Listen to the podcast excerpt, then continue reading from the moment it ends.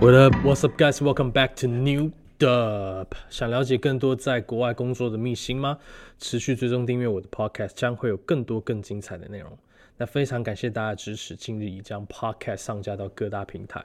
现在你可以在 Apple Podcast 以及 Google Podcast 能够收听我的 Podcast 内容。那我后面一集会跟大家分享最近在做什么事情，以及下个月我会去欧洲哪边旅游等。那由于这几周呢，各大公司发布了许多财报，那我在这边呢也研究了几间公司的财报，那今天会跟大家分享。那另外由于工作比较繁忙，还加上要持续健身阅读的原因，所以这两个月呢，呃，更新速度比较慢一点，那大家就请见谅一下。那最近也把自己说故事的能力以及思考框架，打算打掉重练一下。因为有时候可能讲很多事情的时候，是否有更多的 data point 可以来去支撑我说的话，或是有没有一些引述以及外部连接可以给大家参考，那让自己在 podcast 呢能够有说服力一点。那我相信呢，我的这 podcast 成立的初衷是要长期思维，就如同我在 AWS 工作一样。那十六个 leadership principle，那我们每天都要贯彻在自己的日常生活当中。那今天呢，要跟大家分享的主题呢，其实我蛮想讲，就如同大家所见哦，比较多是有关于在欧洲这边税法制度以及一些相关的事情。可能多呃来爱尔兰工作的人或是打工度假人，每个月收到 pay leaves，他就没有去研究那些栏位代表的意义。那以及有没有思考过，本质上你缴的那些税呢，是落入谁的口袋，并且这些税是有怎样的效益哦，以及说。爱尔兰政府机关有没有有效的去运用，或者是实际上我们缴的税在社会福利方面有没有很大的进展，或是说这些税其实爱尔兰政府是有效的在处理的，这都是可以让我们在看每件事情的角度呢，能够更深更广这样。我最近看到一个影片，在说有关于苹果以及各大公司是如何透过爱尔兰巧妙的避税。那具体来说，应该是没有缴税。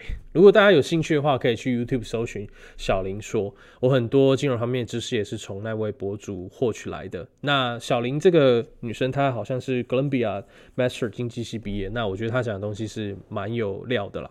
哦，不是像老高一样。那么后面会讲到。OK，那呃。主要的内容呢，是在说帮大家做一下重点整理哦。根据欧盟委员会在二零零一二零一一年的调查发现，苹果没错，就是你在用的 Apple。那在当年呢，有一百六十亿欧元的利润，可是呢，它却缴不到一千万欧元的税。所以实际上它的税率大概是只有百分之五哦，什么意思哦？假设你一年赚两百万台币好了，我相信我的听众水平，大家应该都有年收百万。我看我大，我看我朋友他们 IG PO 的，哇，都是过超好的。那可能你一年只有缴一千台币的税哦，我操！那我相信很快你就财富自由了。但到二零一四年呢，发现哇，苹果缴的更低了，可能你一年只缴了一百。台币的税，那苹果是什么做到的呢？既然呢，我们没有办法学苹果一样聪明避税，或或是说逃税，但至少能够学习如何聪明避税吧。大家其实都知道啊，苹果它特别能赚钱哦，它现在市值最高一度突破三兆美元嘛。那有大概有几间公司突破兆，比如说苹果、微软，然后 Amazon 跟辉达嘛。那它是最最高的嘛，三兆美元。那其次可能就是微软二点三七兆之类的。那而其实估算过苹果在海外缴交的税呢，实际上只有三 percent。但美国的企业税在当年是三十五 percent。而我们快速简单归纳一下这些巨头哦，例如说苹果啊、微软啊、Google 啊、Amazon 啊，它是如何避掉这些国家的税收的？所以我说啊，你不要以为很多公司养了一堆 accountant 跟 a doctor 就没有屁用，就一堆会计师跟审计师没有屁用。可他妈人家背后在计算是几千亿美元的躲避责任，真的奉劝各位小老弟要念书啊，不要道听途说说学历是没有什么小用。我自己在 A W 看到能进来的学历其实真的都不会太差。这种学历很差的，或者是私校毕业，真的非常少数。可能是他在 A W 这一块真的研究了很久。基本上我在这边认识的，不要说是国内的，清大、台科大、台北科这种中心这些会来的。我说其他以外国人来说，可能也在这边是念什么 Trinity 啊，或是首屈一指的大学，也不会有那种乱七八糟的人，就是比较少了。那所以学校排名呢？我觉得也是很重要。你不要跟我说郭台铭什么海专什么，还不是首富什么啥什么小的。但是是不是学历好一点，工作机会多一点，对吧？我坦白说是这样的。那极端值跟幸存者偏差，我们就没有意义去讨论这种这种事情了。OK，我们简单来讲一下这些巨头是用什么方法哦。虽然影片提到资料跟数据不是很全，但基本上操作手法也不是什么公开秘密啦。那我们就来一探究竟吧。好，那假设我今天在爱尔兰开一间公司，我当然必须在爱尔兰缴税。不过呢，像苹果这种跨国公司就不一样，因为它税收难度就会复杂很多。假设我苹果在加拿大卖一支 iPhone 一千美元好了。可是呢，我可能经过美国、中国、韩国、日本、欧洲组装才会有一只手机，对吧？Maybe 现在可能很多产线拉去印度嘛，因为有一些地缘政治的因素。但实际上呢，我这个收益要怎么算？你不可能说我在加拿大赚到一千欧元或一千美元都交给加拿大政府，对吧？所以这种跨国公司在计算税率的时候，实际上是看这个产品在这个国家产生了多少的 value。所谓的 value aid 来征收税的，比如说我刚提到一千块在加拿大赚的好了，可是我可能在一幕我在韩国做的，我的 LCD 我的什么东西我可能在韩国做的，进而产生两百块钱的利润，那就要按就要按照韩国企业所得税二十七点五 percent 来去征收嘛。那假设经过一系列组装等到加拿大进口需要。九百块美金，那我卖一百块，我卖一千块美金，那我多出来的那一百块钱呢，我就要按照加拿大的税率二十六点五 percent 来去缴交嘛。所以透过这种区域征收的方式呢，手机可以很好的透过价值分布的方式来缴交税，但只是理论上哦，因为实际上呢，我可以操作的灰色空间是非常大的。为什么我这样说哦？因为一个手机在每个国家实际产生出的价值是很难界定的，因为很多公司它子公司会来回交易，以及各国税收的条款又不太一样，各国国家所得税率也不一样，所以这样子来说，你的操作空间就会非常巨大。但其实美国在一九二年就出一个政策，就是说，凡是你在美国注册的公司，不管你在他妈在哪边赚钱，你都需要在美国缴税。就像你在美国赚钱，就要向美国的 R I R S 报税一样，那你在爱尔兰一样，也是需要向 Revenue 的 I E 注册你相关的收入证明。后面会讲到，但是美国留了一条路哦，只要你钱呢不流回美国就没事了。所以苹果在海外呢囤了超多现金，那以二零一七年来看，大概囤了两千五百亿现金。那二零一七年那时候的两千五百亿现金是比英国整个国家的外汇储备都多，所以美国不拿回去，OK，不用缴税了。但海外我们要怎么避税？好，那大概有几个方法。第一个，找到税率很低的国家，各方面都不错的国家。第二个，找到可以把海外利润转移到这个国家的地方。所以苹果最后选择了爱尔兰。那其实最直观的是，这边的企业所得税只有十二点五趴。我操你妈的，我们缴的税都比这些死企业还要多，真他妈干破爱尔兰这些这些大公司。所以看一些欧洲邻近国家，基本上都是百分之八十以上，比如说百分之三十以上，比如说法国啊、德国啊，三三嘛，或者是三十 percent。那中国呢，虽然只有二十五趴，但是因为政治的关系，一大部分美国的厂商不太会去中国设厂啊。可是有人就会说，税率低的国家很多啊，像是什么开曼群岛、维京群岛，有些不是零吗？或是二点五 percent？那苹果干嘛不选呢？你在讲的是苹果吧，对吧？所以苹果算是科技时代的浪潮，算是他要面子，对不对？所以他不可能去一些名不见经传的一些国家搞臭自己，对他自己的品牌也会有很大的负面效应。所以苹果如果把海外总部设在爱尔兰，哎，实际上是不是看起来好多了？不然大家会觉得说，哎，你他妈是不是放在那些奇奇怪怪的地方？是不是要搞一些啊见不得人的事啊？好，那利润转移了之后呢？我们照先前例子来说明哦。假设在加拿大经过了手机制造成本约六百块美金，好了，那我卖一千块美金，那实际上赚来了四百块美金，我是不是比较就要交税？但实际上呢？苹果很大部分的投入跟价值是来自于它的商标跟专利这些无形资产。如果你有学过会计的话，这些无形资产是有很大价值的。为什么那些奢侈品，比如说 Hermes、Louis Vuitton 或是卡地亚，它可以卖那么多钱？你觉得它品质真的有这么好吗？有时候是它品牌价值的一个问题。我不，我不见得比它烂一点的品牌，它的裁缝或者是他的手工会比较差，不见得，有时候可能就是一个品牌信誉的一个问题。那四百块里面呢，有很大部分是无形资产带来的，所以你把这个赚来的四百块，我全部换算成加拿大的利润，这是相当不合理的。所以他们会怎么做呢？他们会在爱尔兰再设置一个公司，向加拿大收取商标和专专利赚来的钱，来对于知识产权的使用费。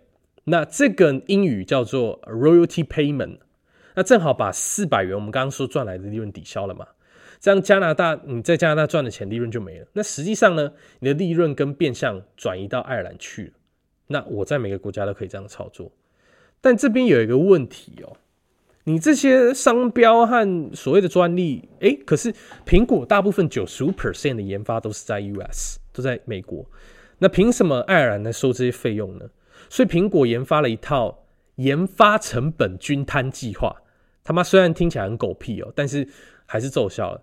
就爱尔兰公司付钱给美国苹果搞研发，那爱尔兰就可以征收这个知识产权费用了。可是利润都挪到爱尔兰的，对吧？但是我们开头不是说苹果找不到万分之五的税吗？可是爱尔兰还是有十二点五趴的税啊，那怎么办呢？哦，所以我们一开始说，二零一四年呢，爱尔兰税法里面有一个漏洞，也正是苹果为何只能选择爱尔兰的原因。但爱尔兰不是根据那些利润来征税的，爱尔兰是根据谁来经营和管理这间公司来征税的。所以，苹果只要在另外一个地方来做控股，比如说我在邻近的英国百慕达做一个控股，那是不是就能巧妙的避开爱尔兰税了？所以，实际上你要完成这套造作是很复杂的，你得在百慕达、爱尔兰、荷兰设一堆有的没的分公司，透过一堆 protocol 协议把利润倒过来倒过去。但这套玩法呢，也有一个很可爱的架构，叫做 Double Irish 双层爱尔兰架构，是怎样？是跟 AWS 一样吗？他妈有做 HA 跟 DR 是不是？有做 High Availability 跟 Disaster Recovery 是不是？所以 AWS 很喜欢调人架构嘛。那比如说也有什么叫 Double Irish with Dutch Sandwich 这种双层爱尔兰加荷兰三明治哦。好，我就大概说到这边了。那详细的内容你们就去听小林小林说怎么说。总之呢，其实这一套骚操作下来哦，最大利益者是谁？你知道吗？还是美国？因为美国在川普特朗普。上任之后，把这些东西都改掉了。他把企业税降低了，所以所有的钱都回到美国去了啊！美国就跑了一大堆现金出来，所以美国有钱人就变超级多了。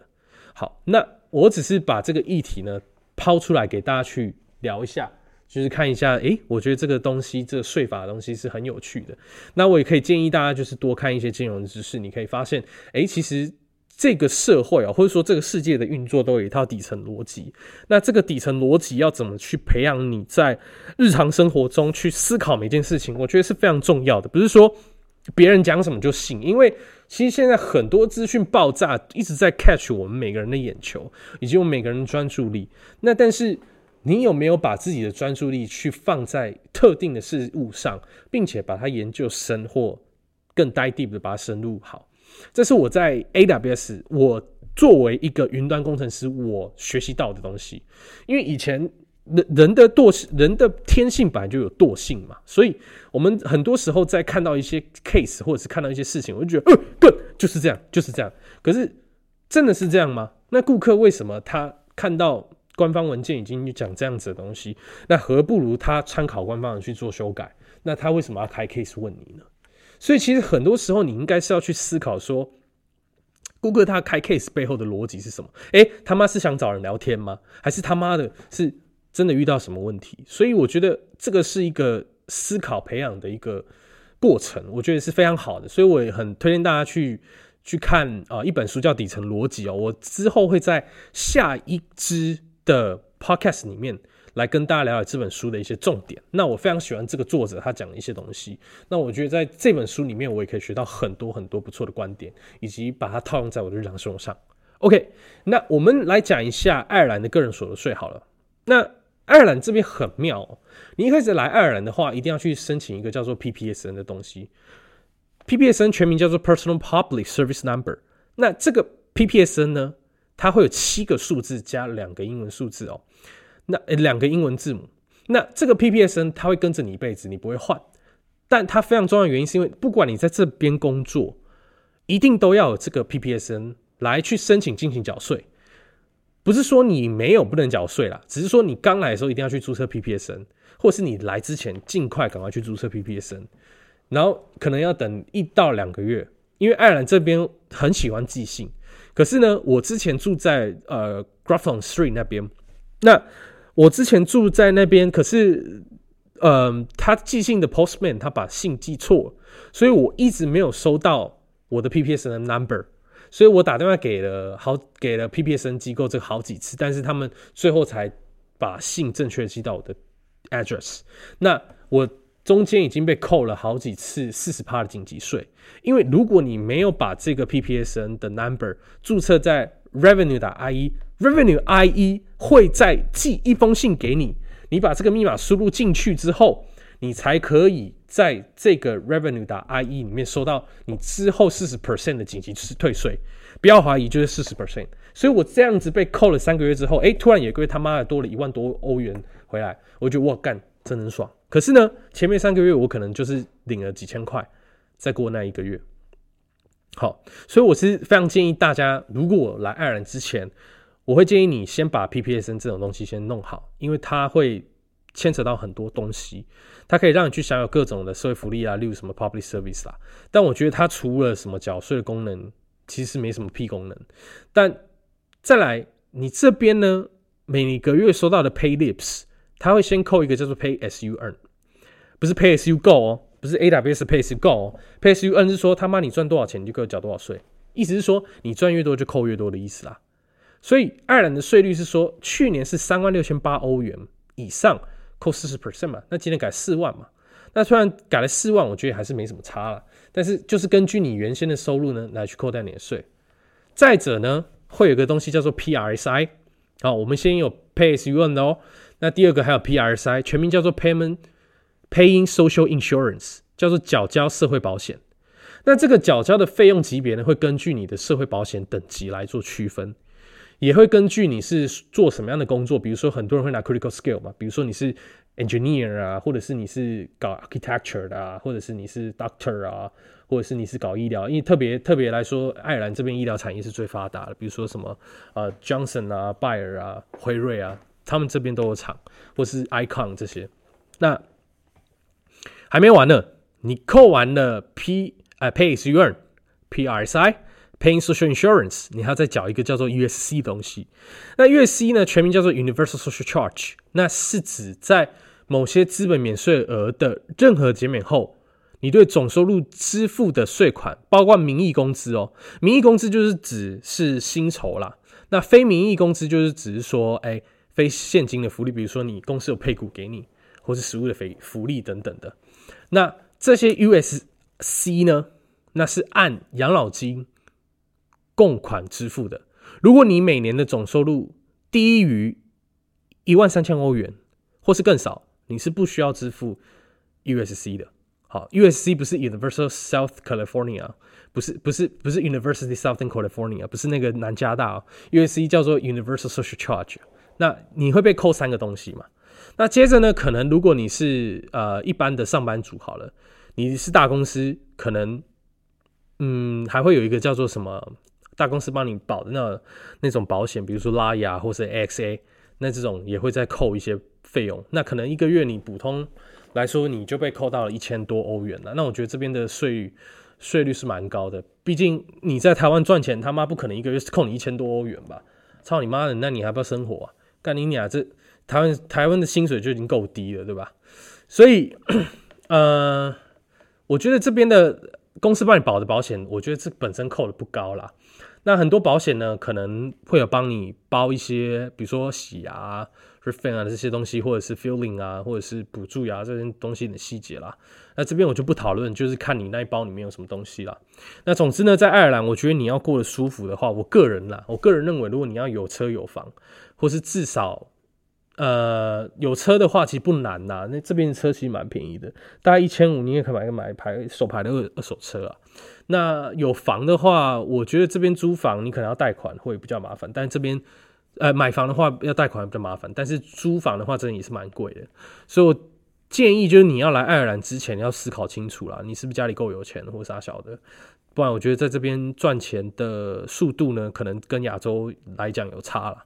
虽然很多人会在那边屁说什么爱尔兰可以赚很多钱，妈的狗干，我他妈的在台湾看起来还是赚比较多啊，对啊，在亚洲看起来是比较多啊，对啊，虽然是爱尔兰账面上看起来是很多啦，但是在亚洲可以赚的钱一定更多啦，因为亚洲实实际上台面上台面上赚的钱跟台面下赚的钱又不一样嘛，但这边不行这样搞啊，对啊，那我觉得是要在五十五 K 以上呢会比较好一点的，五十五 K 我觉得是很很基本很基本的一个啊门槛呐，这样。那甚至更多，不然其实会很辛苦，也是要看个人的物欲啊，以及他有没有男女朋友啊，或者是他们家人，或者是他喜不喜欢去社交，或者是他喜不喜欢去旅游。那这个都是看个人啊，因为有些人也是可以，呃，我有听过一个同事，他可能五十五 K，那他可能税后剩三十几嘛，或者是剩四十嘛。那其实他也可以存一半啊，那也是要也是要看个人他会不会花了，就是对。那像我就是比较喜欢去旅游嘛，或者说我比较喜欢去社交，那我可能就没有存那么多。但我在股票那一方面，我自己投资的还是蛮多的啦。那接着呢，我们来讲一下这周美股超级财报周吧。那这周如果你有在投资美股的话，你一定会觉得很刺激。一方面是看到 AMD 苏妈他们 Q2 的财报，其实开的不是很好啊，但是未来的展望看起来是不错。呃，有关于 EPYC 的一个显卡的一些应用等等的，那财报是上冲下洗了。那另一方面又什么？韩国的实验室说什么 LK99 常温室温常压超导体哦，什么引发了全球关注。所以美国美国超导公司哦，就 A AMSC 这个代码也因此沾光，然后股价乌龙连涨。但事实上呢，美国超导是国防股啊，所以新的超导体其实。我对这个都没没有兴趣啊，你知道为什么吗？因为这种东西都是一一个热潮而已啦。就是你真的实际上要到商业应用以及实际上落地，其实还有一段时间啦。那坦白来讲，AWS 以云端计算来说，二零零六年就已经开始。那实际上，AWS 在开始赚钱的时候，也是五年后的事情啊。所以大家也不要就是一股就高潮就进去买，知道吗？因为有时候有时候这些东西离实际上我们要运用的时间点还差很远啦。那这周还有 Amazon、Qualcomm、Apple 的财报，那我觉得都是一些不错的议题，可以让大家去研究。那尤其是 Amazon 的 Q2 财报开得非常好，毕竟自己是员工嘛，所以自己会有一些感触啦。毕竟呃，我自己觉得 Andy Jassy 跟 Alex Lesky 他们上任之后，其实 AWS 是有改动蛮大的，也就是说整个 Amazon 是改动蛮大。那也可以看得出来，以去年相比的话，我在 Amazon。我自己可以体会到，其实公司对于成本的支出尊节其实是蛮重视的。那一方面，我们本来就有 frugality 这个文化，但是不是说什么钱都不能花，是钱要花在刀口上。那我自己可以感受到，从去年到今年的以一些 social event 来讲，party 来说，今年基本上没有的。那去年呢，我还有参加到，我很幸运啊，我还有参加到什么 summer party 啊，哦 Halloween party 啊，还有 annual party 啊，Christmas party。那今年连个 party 什么小都没有，所以可以很明显的感受到，其实 Amazon 在这块方面好像觉得没有太必要了，好像觉得员工他妈就给我在家里工作，或者来来办公室上班，那基本上这种 social event 其实就很少了。那我听基本上很多部门都是自己贴钱来去做这些事情，我觉得自己也是蛮瞎的。OK。那不讨论这些，那 Amazon 呢？第二季财报呢，成长了十一 percent 到一千三百四十四亿美元哦，那高估市场预期的一千三百一十五亿美元。那上季获利大概是六十七亿美元呢，比分析师高出预期还有一倍。那本季呢，Amazon 预估在第三季的营收大概来到一千三百八十亿美元到一千四百三十亿美元左右，高于市场预期的一千三百八十三亿美元。那营业利益估计大概为五十五亿美元到八十五亿美元哦，那高于分析师预期的五十四点一亿美元。那 Andy Jassy 自上任两年以来呢，他把嗯他的一贯作风就是他可能会裁员啊，或紧缩支出啦，但就我的认知啊，Andy J C 他在花钱自己花钱是不手软的。就我理解，他的薪水是非常高的啦。那 Amazon 的增速呢，其实已经放缓了，甚至也来到十年最低。因为没办法，大公司可能到后面都会有个瓶颈。可能现在大家都是在疯狂打 Generative i 嘛，甚至是 AI。那如果你没有这个东西，好像不够潮什么之类的。但我觉得，呃，这种东西 AI 其实它也不是一天两天事的啦。它 AI 其实从嗯，艾伦图灵那时候一九六几年代的时候就已经有了，那到现在才开始爆火。那为什么它会火？那我们呃人类可以利用 AI 来做什么事情？那都是很值得深思的一个议题啦。那比如比如说 LLM 啊这些东西，或 FMFM 这些东西，那其实大家也可以去理解一下这些东西怎么样落地在我们实际的生活应用当中啦。那呃，在云端方面呢，以 AWS 来说，呃，上季的营收呢，成长了十二 percent 到两百二十二亿美元，那高于预期的两百一十七亿美元。那我自己在用 AWS，我是自己觉得 AWS 相比 Azure 跟 GCP，呃，还是有差很多啦，但是。呃，我是员工嘛，所以我没办法去讲说其他家有什么不好，因为我们不做这件事情，我们只 focus 在我们自己的身上，这是我们自己的文化。那以 AWS 目前的份额，市场份额还是占三十二 percent。